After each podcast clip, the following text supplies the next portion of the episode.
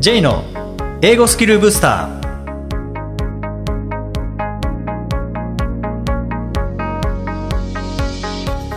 こんにちは J こと早川浩二ですこんにちは、アシスタントのあきです。この番組は旅行や仕事で英語を使えるようになりたい方、TOEIC などの資格試験の勉強をしている方、英語学習へのモチベーションを高めたい方にスキルアップのコツをお伝えしていく番組です。J さん、今回もよろしくお願いします。よろしくお願いします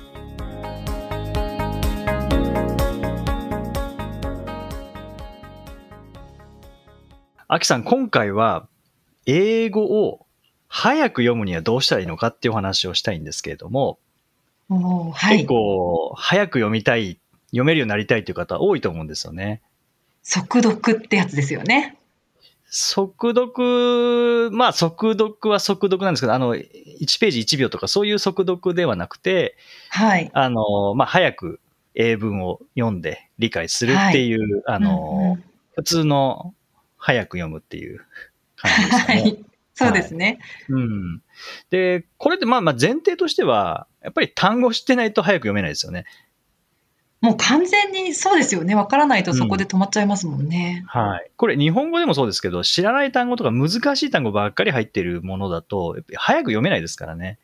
読めないですうね。ん。だからもう大前提として単語を、まあ、ほぼ知っている。で、できれば内容も知っている。まあ、内容。興味が、興味がある内容ってことですかね。ああ、なるほど。うん。そその書かれている情報自体は知らなかったとしても、その分野のことは大体知っているっていう方が、背景知識ですねそうですね。背景知識がないとなかなか早く読んで理解するってことはできないので、まずこの2つですね。単語を知っている。で、内容を大体知っている。で、これを使うことによって、じゃあいきなり早く読めるかっていうと、読めないんですよね。それでもやっぱり、まだまだ速読できない。ですよね。それでいきなり単語と内容知ってたら早く読めるのであれば、まあ英語簡単になっちゃいますもんね。そうですよね。まあ、いくつかそれって要素があって、例えばはい、音声化できるかどうかっていうのがまず一つありますよね。ああ、音声化ですね。うんじゃあ、頭の中でこう読んでるときに音声化できてるかどうかっていうところですかね。そうですね。でまあ、もちろんあの理想は音声化せずに読むっていうのが、まあ、速読、早く読むには大事なんですけど、最初から音声化せずに読めるかっていうと、なかなか読めないと思うんですよね。はい。例えば日本語で言うと、日本語の文章を読むときに、音声化しながら読んでる人と音声化せずに読んでる人いると思うんですけど、はい。じゃあ音声化せずに読んでる人は、小学校時代から音声化せずに読めたかっていうと、これ違うんですよね。最初って絶対音声化するんですよね。うんうん。っていうのを考えると、英語でもいきなり音声化せずに読めるようになるかっていうと、ならないので、まずは音声化ですよね。で、ほとんどの方多分音声化しながら読んでると思うんですね。はい。っていうことは、その音声化するスピード、まあ音読のスピードが速くならないと、当然、あの、黙読してても頭の中で音読してる感じだと思うので、うん。そうなると音読のスピードが速くならないと、黙読のスピードも速くならないんですよね。確かにそういうことになりますよね。うん。で、これってあの、測ってみると、ストップウォッチで測ってみるとわかるんですけど、例えば最初、黙読で時間計りながら読む。で、次に声出しながら同じ文章を声出しながら読む。で、どっちの方が早く読めたかっていうので、まあ3タイプの方いらっしゃると思うんですけど、一つは黙読の方が早かった。で、もう一つは音読の方が早かった。で、もう一つは変わんなかった。うんっ。ていうのがあると思うんですけど、でもほぼ変わんなかったっていう場合は、黙読も頭の中で音読して、そのスピードで読んでるってことなので、ああ、そうですだから、ね。うん、そのスピードが速くならない限り、あの、早く読めるようにはやっぱならないんですよね。ああ、わかりやすいですね。じゃあ、自う分、ご自身で一回測ってみるといいかもしれないですね。そうですね。結構あんまり変わらないなっていう方多いと思うんですよね。ああ、じゃあそういう方はまずは音読した方が早く読めるそうですねかもしれないはいってことですね。あの、早く音読をしていくっていう感じですね。ああ、早く音読をすることによって読むスピードも変わっていくよっていうことですね。はい。そうですね。で、まあ、音読の時は電話番号とか、あの、サイト、ウェブサイトのアドレスとかも全部言わなきゃいけないですけど、目読の時は別にそこ飛ばせばいいので、ああ、そうですね。うん。5552001みたいなのは言わなくていいですからね。電話番号ってこうやって飛ばして。はいで、www. なんとかなんとかっていうのも言わずにそこ飛ばしていけば、まあ、目読の方が早くはなりますけど、はい、はい。ただ、まあ、それ以外のところは音読のスピードが速くなるに従って、目読のスピードも速くなってくるんですよね。ああ、それは言えてますね。でも次第に慣れてくると、音声化しないようになるっていうのは確かに言えてる気がします。あの、私多分音声化もうしてないですね。頭の中で。うんなんかもうんう記号というか塊というか、まあ、例えば日本語で言ったら、こんにちはってもう、多分こんにちはって読んでないっていうか、こんにちはっていう塊として、音として処理してないので、塊の記号として、こんにちは一発で処理してる感じがします。そうですよね。それはもう日本語に慣れてるからですね、きっと。うん。でも前提として、こんにちは音で知ってるっていうのはやっぱり前提そう、としてそうですね。はいはいありま。すよね。はい。もちろん、そこは知ってるので、だからそれができるっていう、多分段階を踏んでるからこそ、その一瞬で理解できるっていうところまでいってるような気がしますね。うん。もうそれはもうそれなりのもう量をこなしてきたからっていうことだと思うので、例えば Thank you very much は多分全員音声化しなくても読めるんですよね。ああ、そうですね。見ただけで、一つ一つ単語を音声化してないですね、すよ読むとききそれはっと。もう、あの、形でもう頭にもう入ってるので、パッと見たら、あ感謝してんだなっていうのがわかるだけなので、I'm sorry とかもそうですよね。はいはいはい。で、それを、その Thank you very much 状態を増やしていけばいいので、はい。でも慣れてきたら、If you have any questions, please don't hesitate to contact me みたいなものも一瞬で読めるようになりますよね。結構今長かったですけどね。はいでももうそれを一つの型みたいな感じで瞬時に理解できるようになると。ですよね。それは何度も声に出して、音で聞いて、何度も目にしてたら、もう音声化するのが脳みそめんどくさくなってくるので、はいはい。もう一瞬パッと見たら一瞬でわかるっていう。あと、We apologize for any inconvenience this may have caused you みたいなやつとかも、結局 あ、もう I'm sorry と一緒だなっていうので、パッと、はい。うん。まあそういう意味では、この段階に行きたいですよね。うん、そういう意味ではそ、今の二つが繋がってたとして、If you have any questions, please don't hesitate to contact me. Once again, we apologize for any inconvenience this may have caused you. っていうのがあったとして、うん二つ繋がってたとしても、これ2秒でいけますもんね。いけますね。音声化せずに、その文字だけ見たらわかるっていう状態だったら、相当なスピードで理解できるはずですね。そうなんですよね。そこまで持っていくには、まずは表現知らないといけないので、やっぱそれなりの量をこなしていかないといけないですよね。そのプロセスなしではいけないですよね、そこまで。うんなので、今、ゆっくりしか読めません。明日には、えーこれを5倍のスピードにしたいですってなると、やっぱり無理ですよね、そこは。無理ですね。うん。そこからだんだんと伸ばしていかなきゃいけないので、そういう意味では、まず、あの、ちゃんと読めないといけないですよね。精読ができないと、速読っていうのはやっぱり無理なので、ゆっくりちゃんとしっかり読めるっていう状態を作ってから、音読のスピードを上げていって、早く読めるようにして、で、今度は表現、特に慣用表現ですね。よく使う表現がか塊で頭に入るようになったら、もうそこは音声化しなくても一瞬で読めるようになるので、そういう意味でも完全に音声化を外すっていうのは難しいかもしれないですね。僕もあの、アーティクルとか読むときは結構頭の中で音声化したりするんですよね。でもメールであれば、音声化する部分としない部分っていうのをこう、はいなんかはい。意識的ではなくて無意識に多分分けてるような気がするんですね。緩急ある気がします、そのスピードにも。自分が慣れ親しんだフレーズがパッと出てきたときは、ぐっと速くなりますし、ちょっと注意深く読まなきゃいけないときは、スピード下がりますもんね。そうなんですよね。そう。だからなんかそこの感覚が分かってきたらこう速くなりますよね。そうですね。確かに。あと。は、まあ文法を知ってるっていうのもかなりの強みになると思いますけどね。ああ、文法。はい。文文法というか文構造なのかもしれないですけど、例えばう、ん give っていうのがあったら目的語2つとかっていうのをはいはい。こう意識的ではなくて、もう無意識の中に give me some time とか give me chocolate とか、なんかそういうのが確頭の中に入ってれば、give 何とか何とかっていうふうに目的語2つついてもスムーズに読み取れると思う。いや、本当そうですよね。なんか例えば、I don't know when って聞い来たら、SV 続くって分かった方が早く読めますもんね、きっと。そうですね。そうなんですよね。それは文法の力ですよね。先をこう予測しながら読んでいくっていうのも、多分文法の力関係してきますよね。してますね。ただじゃあそれパズルのように文法を学習していて、そうなるかっていうとなかなかやっぱならないので、はい。文法の問題解くだけではそこまでいかないですよね。そうですね。うん、そういった意味では何かこう文法を学習しながら、その文法が使われている英文を、まあ、多く読むことによって、その感覚的な文法が頭に入るかなと思うんですよね。なんかそう考えると、よくそのリスニング対策として、まあ、リスニング向上させるためには音読しましょうってよく言われますけど、リーディングの勉強にとっても音読ってすごい必要ってことですよね。必要だと思いますね。僕もかなりお勧めしてますね。やっぱ音読っていうのは、あの、スピーキングにももちろん役に立ちますし、リスニング力上げるにも立ちますし、はい。あの、それからリーディング力上げるっていうのにも、やっぱり音声化するので頭の中で役に立ちますし、あと、実はこれライティング力上げるにも音声化って大事だと思うんですよね。例えばライティン手書きで、グ力？はい。手書きで英語書くときって頭の中で結構音声化しながら書いてるんですよね。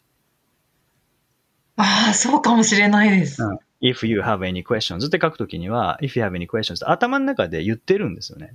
言ってまということすね。は、ということは音声化してるので、確かに。喋ってるんですよね。喋ってます。でそれを文字に落とし込んでるので、多分日本語も一緒ですね。書くときって音声化して書いてるんです。絶対音声化しますよね。確かに。うんということは、どれだけ音声が大切かっていうのは、もう、この、もう4技能、4技能って言いますけど、いや、4技能まとめて伸ばすには、やっぱり音声化が、が必要だと僕は思うんですよね。なんかそう考えると音読は最高の練習ですね。どれにも影響してくるっていう。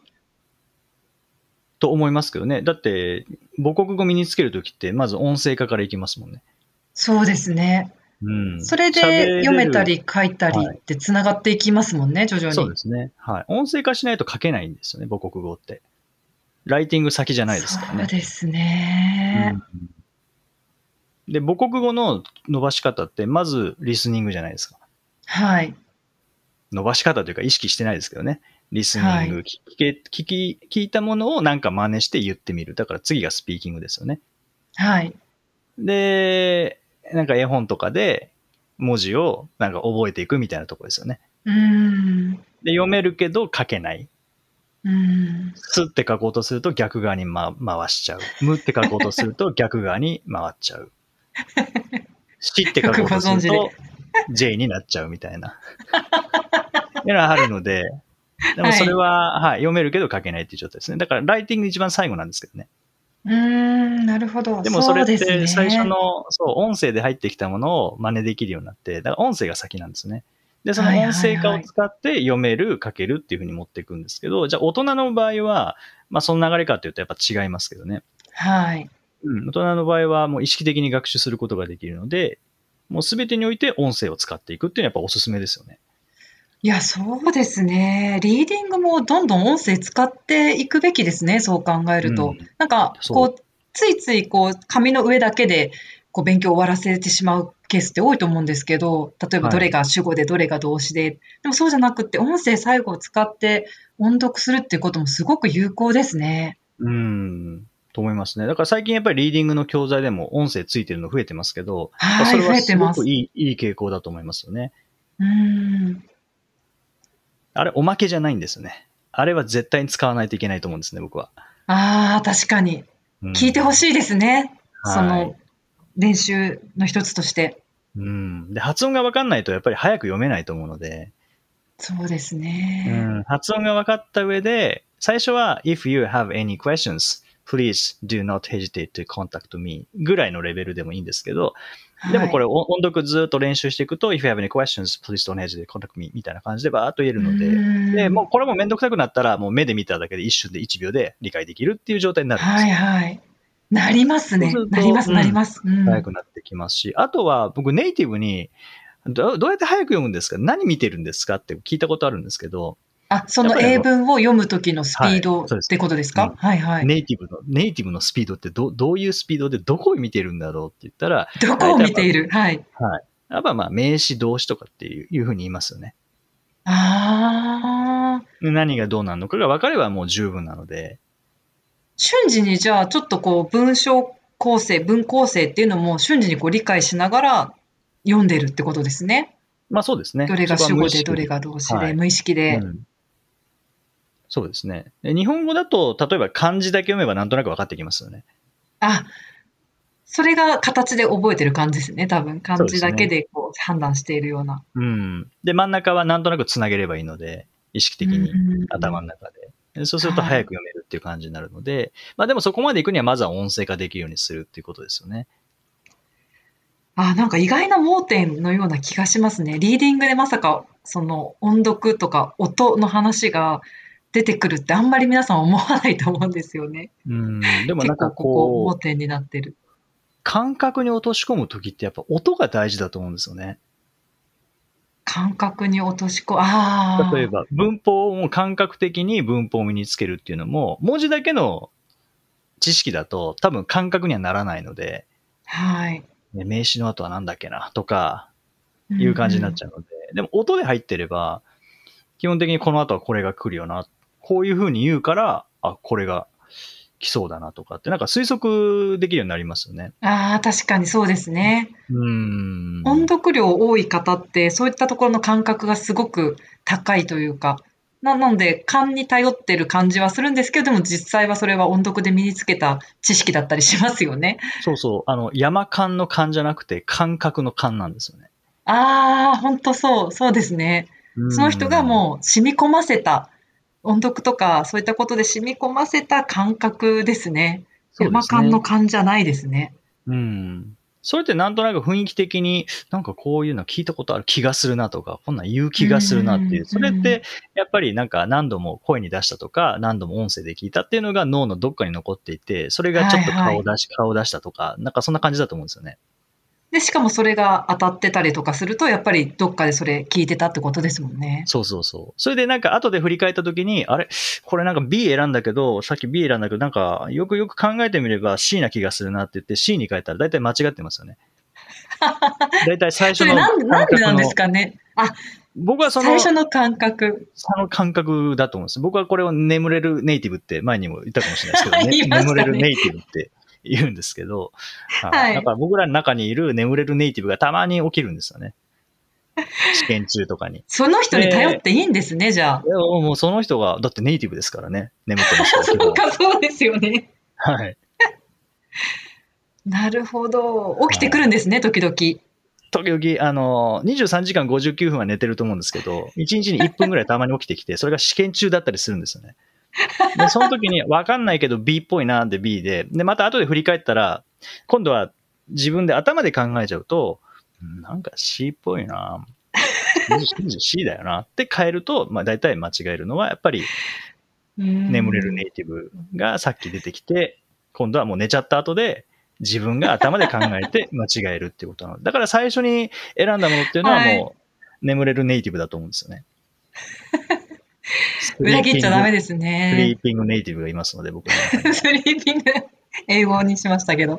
はああ、でもその感覚は頼るべきものかもしれないですね。いうん確かにそれはでもやっぱ音声化してきたからこその眠れるネイティブだと思うんで。いやー、それ本当そうかもしれないです。うんあでもうちょっと起きてほしい場合は、やっぱり大量に音声化していくっていうことが大事なんじゃないかなっていは、はい思いますよね。じゃあなんかそこまで持っていくにはどうしたらいいかっていうところで言うと、やっぱりもう最初に戻りますけど、単語の、単語と内容を知ってるもの。で、おすすめは、は、グレーデッドリーダーズっていう、あの、レベル別になってる学習者向けの薄い本ありますよね。ありますあれはおね。すすめですよね。いや、あれは読みやすいですよね。本当にそのレベル、結構細かく分かれてますもんね、レベルも。うんレベル、そう、6個ぐらいに分かれてて、まあ、どの graded readers を選ぶかにもよるんですけど、はい。また、あの、番組の説明欄に graded readers、まあなんいくつか、何種類か、まあ、リンク貼っておきたいと思うんですけども、それでなんか、あ、これ興味あるなっていうものを読むと、最初はゆっくりかもしれないですけど、なんかずーっと読んでると、だんだん速くなりますからね。そうですね。うん。うん。あとは、意識的にもう早く読むっていうことも大事だと思うんですよね。意識的に意。識的に早く読む。なんか快適なスピードだといつまでとっても速くならないので、もうギリギリ意味が取れるぐらいのスピードっていうのを意識して、普段より快適を超えるんですよね。ちょっとはい負荷高めにするっていう。そうですね。負荷高めにして、ハイペースにするんですね。うんで、ハイペースでずーっとやって、意味、これ意味取れなくなったら、ただ目目の運動にしかならないので、視力は良くなるかもしれないですけど、あの、読解力は高まらないので、で、ハイペース、意味が理解できるギリギリのハイペースで読んでいくと、それに慣れてくると、そのハイペースが今度はマイペースになってくるんですよね。おー、確かにそうかでもしそれをどんれないです。どんどんどん更新していくと、どこかで脳みそがもう音声化するのめんどくせえってなるんですよね。うーん。でそこから音声化しなくなるので、それはで、あれですよね。言ってみれば、じゃあ、こう、成長のポイント、1ランク上に上がる時のポイントなんですかね？その、めんどくさくなる、脳がめんどくさくなるっていうのは、もう、ある程度量をこなすとその位置にたどり着けるんですかね？そうなんですよね。なんか、 Thank you very much はもうめんどくせえレベル超えてるってことですよね。ああ、そうですね。もうはい散々やってきたから、もうめんどくさいと。うん。そうです。もう音声化しません、みたいな。うーん。でこれずっとやっていくと、その graded reader もいいですし、まあ、 TOEIC のパート7とかでもいいですけどね。はいはい。うん。まあ、特にパート7なんか先ほど J さんがおっしゃってたその文とかは結構毎度出てきますしね。なんか決まりきったもうメールで最後の文末いつもそれみたいなそういった決まりきったフレーズが多いじゃないですか、TOEIC。はいなのでそういったところをパッと理解できるようになるのはいいかもしれないですね。そうですね。だから、あの、読書好きな方はやっぱりこう、早く読みたいっていう気持ちすごい強いと思うので、なんか今日のお話がない、あの、参考になれば、えー嬉しいですし、実際僕自身もあの本、読書好きで、でもなんかもっと早く読みたいなって思ってた時には、やっぱりこう早く読むにはどうしたらいいんだろうなって考えたら、早く読むには早く読まないとダメだよなっていう当たり前のことに気づいたんです。はい。でも、あ、音読が遅いな、あ、そうか、音読早くすればいいんだっていう、あの、当たり前のことにうん気づいてやっていったら、やっぱりそれなりの量はこなしましたけど、でも好きなものを読むだけなので、はいはい。勉強のために読むだとなんかあんまり面白くないかもしれないですけど、興味のあるものを読んでいく、しかも優しいレベルのもの、もうあの、うん見た瞬間に単語はすごい簡単だなぐらいがちょうどいいですよね。この読むスピード。ドを上げていくっていう意味では。はい。なので、ぜひ、あの、読書好きな方とか、あとは、なんとかパート7、 TOEIC のパート7、早く読めるようになりたいという方はですね、まず音声使っていただくっていうのと、それから単語を知ってるもの、それから内容を知ってるもの、えーこういったものを使って意識的に、あの、早く読んでいただけたらと思います。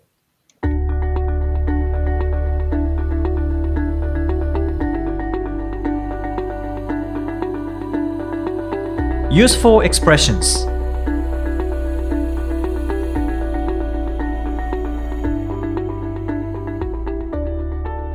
続いては英語の名言から学ぶお役立ち表現をご紹介いただきます。J さん、今回の名言は何でしょうかはい。えー今回は、Theodore Roosevelt。まあ、カタカナで言うと、セオドア・ルーズベルトの言葉です。When you play, play hard. When you work, don't play at all. When you play, play hard. When you work, don't play at all. 遊ぶときは思いっきり遊ぶこと。働くときは少しも遊ばないこと。うん。うんですね。なるほど。なんかプレイとハードって一緒に使えるんですね。一生懸命遊ぶって言うんですね。言えるんですね。うん。でもこれ子供たちってプレイハードですよね。いや、プレイハードです。言言ってみればプレイハードです。もう本当全力で、後先考えずに、もうプレイハードしますからね。うん。僕あの、メイと時々鬼ごっこするんですけど、めちゃめちゃプレイハードですよね。後で疲れるとこととか考えてないですもんね。そう、さすがにもう、6歳、もうすぐ7歳なんですけど、あやっぱ足速くなってきて、僕全力で逃げますからね。体力もありますしね。そのくらいだと。いやー、プレイハードだなと思って。ただ、働くときは少しも遊んではいけないと。きついお言葉ですかね。うんうんうんでもこれって一生懸命遊ぶから一生懸命仕事ができるっていうのは、なんか誰かも言ってましたよね。誰かも言ってましたよねって。そ誰かって誰なんだって話なんですけど。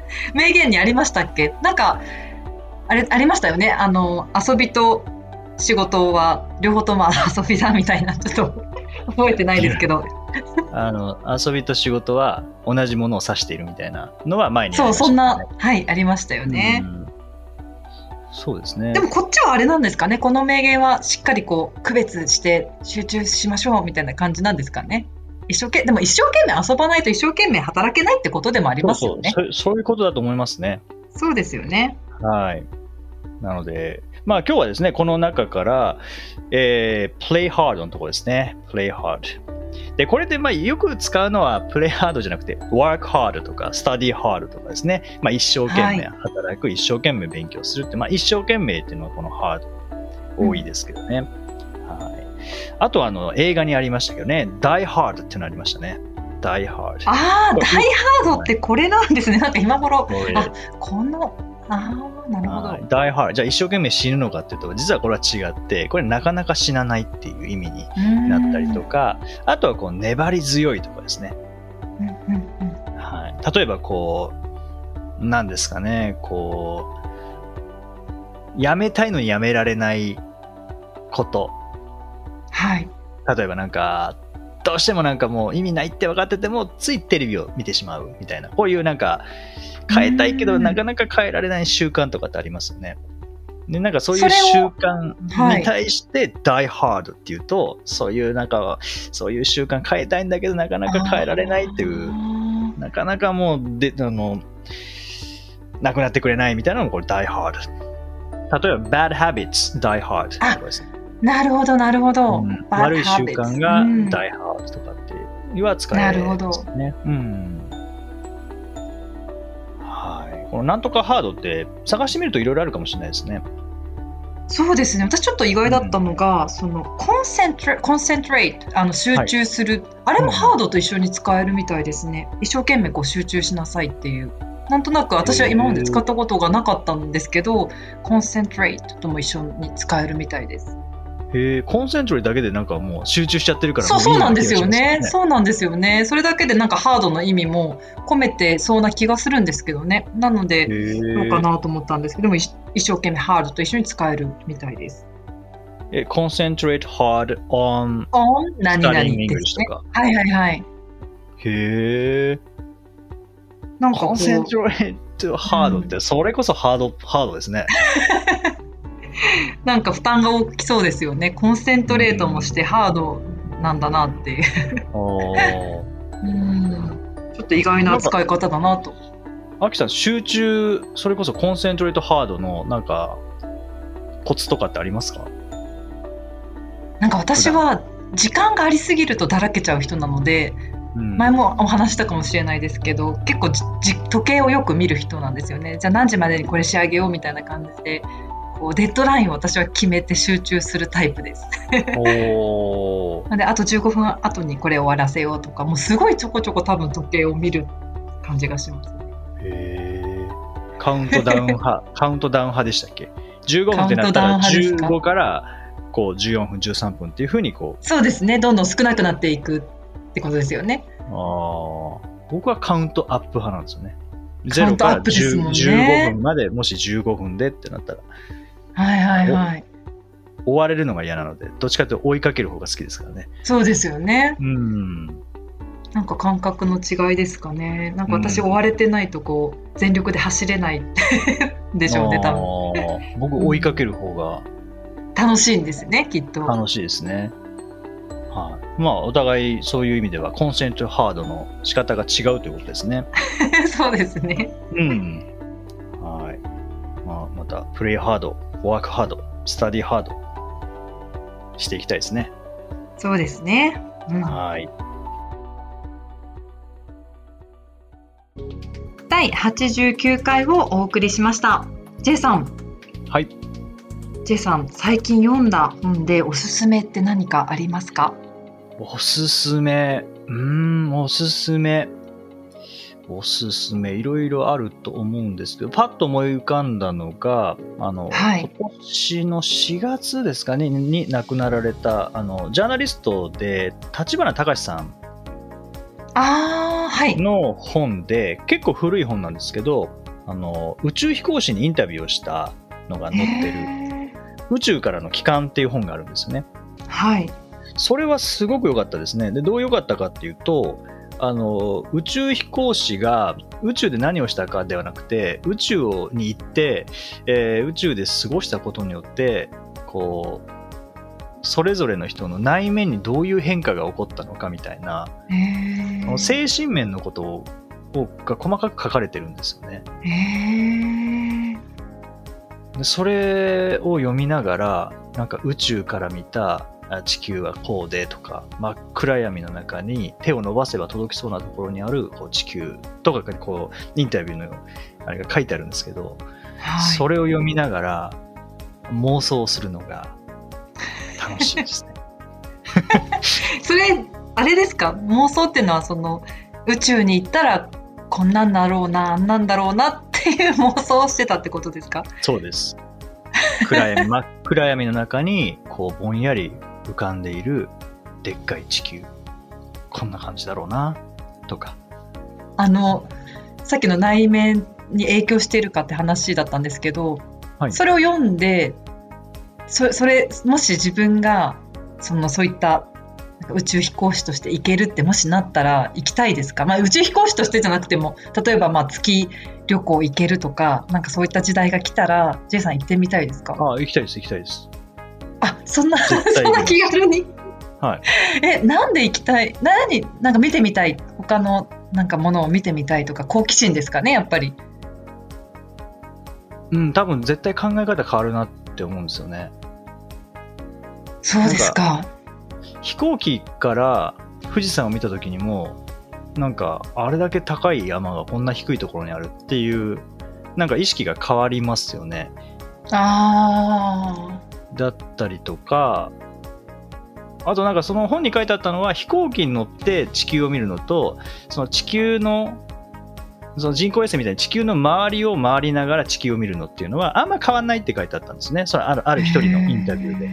でそれは地球を見ているようで、実は地表を見てるだけだって書いてあって、確かに全体見えないもんなと思ったんですよね。なるほどある一部だだけ、もちろんあの、えー宇宙のこう地球の軌道に沿って飛んでる方がもちろん地球はでかく見えますけど、まあ、そういうのを見てるのは地表だ、ただ宇宙船の中から月に向かっていく宇宙船の中から地球を見た時っていうのはそれこそ地球を見てるのでこれはもう全全体像として。書いてあってやっぱそれ妄想したら全然違うなみたいな。あそれ 妄想だけでも全然違うので、実際やっぱ見てみたいですよね。ーあーなるほど。うん。で実際そのの行かれた人宇宙飛行士の人たちはやっぱネガティブのな面もポジティブな面もやっぱりあったんですか？この心情的なその影響っていうのは。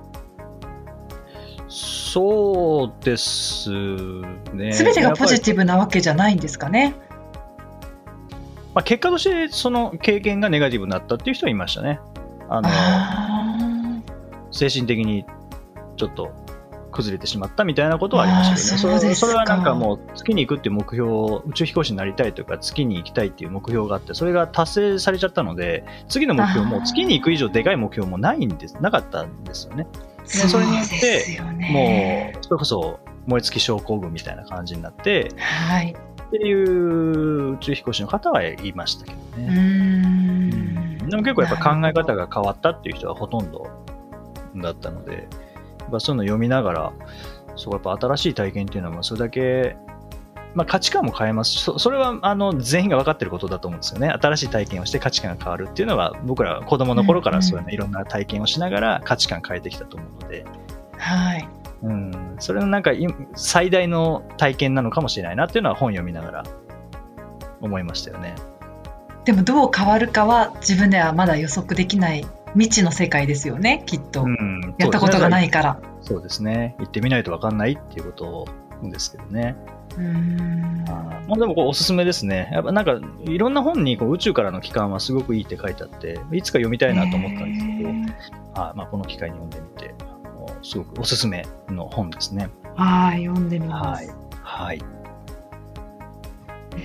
さて、この番組ではリクエストやご感想をお待ちしています。メッセージはツイッターやメールなどでお気軽にお送りください。また、毎日配信の単語メール、ボキャブラリーブースターの購読もおすすめです。J さん、今週もありがとうございました。どうもありがとうございました。Okay, thank you for listening. See you next week.